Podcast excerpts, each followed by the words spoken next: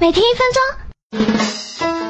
最近总有男生跟我表白，聊了几句就说想跟我生小狐狸。唉。本命年连桃花运都很差就是了，哼！肤浅的人类，看我是怎么摆脱这些烂桃花的。一，对认识的人要划清界限，既然不喜欢他，说你不想失去他这个朋友。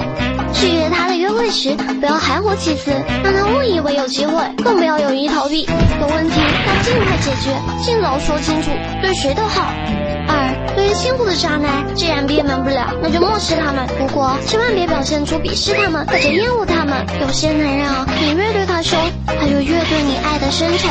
三，对于社交网站上奇怪的人，他们不过是想找个人，接无视他们就可以了。你喜欢我哪点，我改。什么？你喜欢我的可爱，那可改不了。能加注释字吗？萌萌哒。